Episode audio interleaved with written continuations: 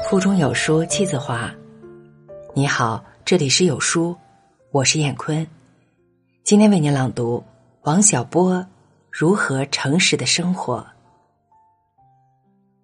人忠于已知事实叫做诚实，不忠于事实就叫做虚伪。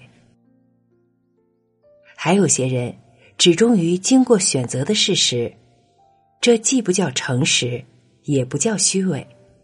我把它叫做浮销，这是个含蓄的说法，乍看起来不够贴切，实际上还是合乎道理的。人选择事时，总是出于浮销的心境。过去我有过这样的人生观：人应该为别人而活着，致力于他人的幸福，不考虑自己的幸福。这是因为人生苦短。仅为自己活着不太有意思，这是二十年前的事儿了。现在再说这话，有沽名钓誉之嫌。当时我们都坚信应该毫不利己，专门利人。我以为帮助别人比自己享受，不但更光荣，而且更幸福。假如人人都像我一样，就没有了争权夺利。岂不是天下太平？后来有一天，我忽然发现一个悖论：倘有一天，人人像我一样高尚，都以帮助别人为幸福，那么谁来接受别人的帮助？帮助别人比自己享受幸福，谁乐意放弃更大的幸福呢？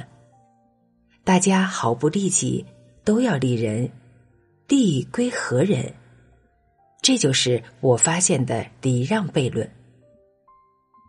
人在年轻时最头疼的一件事，就是决定自己这一生要做什么。在这方面，我倒没有什么具体的建议。干什么都可以，但最好不要写小说。这是和我抢饭碗。当然，假如你执意要写，我也没有理由反对。总而言之，干什么都是好的，但要干出个样子来，这才是人的价值和尊严所在。人在工作时，不但要用到手、腿和腰，还要用脑子和自己的心胸。我总觉得国人对这后一方面不够重视，这样就会把工作看成是受罪，失掉了快乐最主要的源泉。对生活的态度也会因之变得灰暗。中国人喜欢接受这样的想法：只要能活着就是好的，活成什么样子无所谓。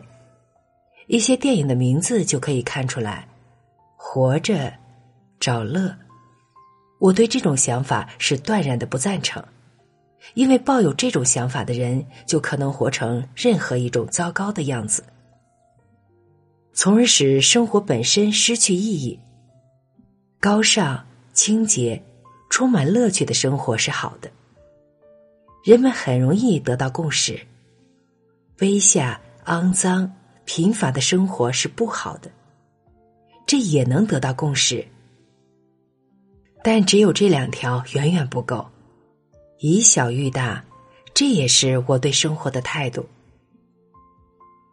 我靠写作为生，有人对我说：“像你这样写是不行的，你没有生活。”我虽然长相一般，加上烟抽的多，觉睡得少，脸色也不大好看，但若说我已是个死尸，总觉得有点言过其实。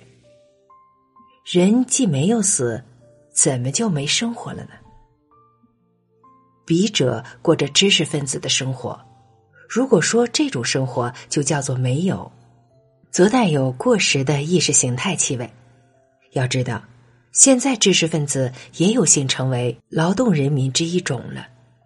当然，我也可以不这样咬文嚼字，这样就可以泛泛的谈到什么样的生活叫做有，什么样的生活叫做无。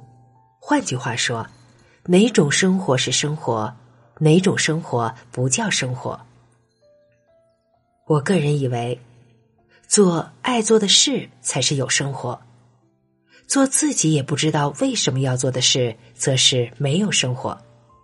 因为这个缘故，我的生活看似平淡，但也不能说是没有。有一种说法是这样的：人在年轻时，心气儿总是很高的，最后总要向现实投降。我刚刚过了四十四岁生日，在这个年龄上给自己做结论，似乎还为时过早。但我总觉得，我这一生绝不会向虚无投降，我会一直战斗到死。好文章分享完了，愿你拥有美好的每一天，再见。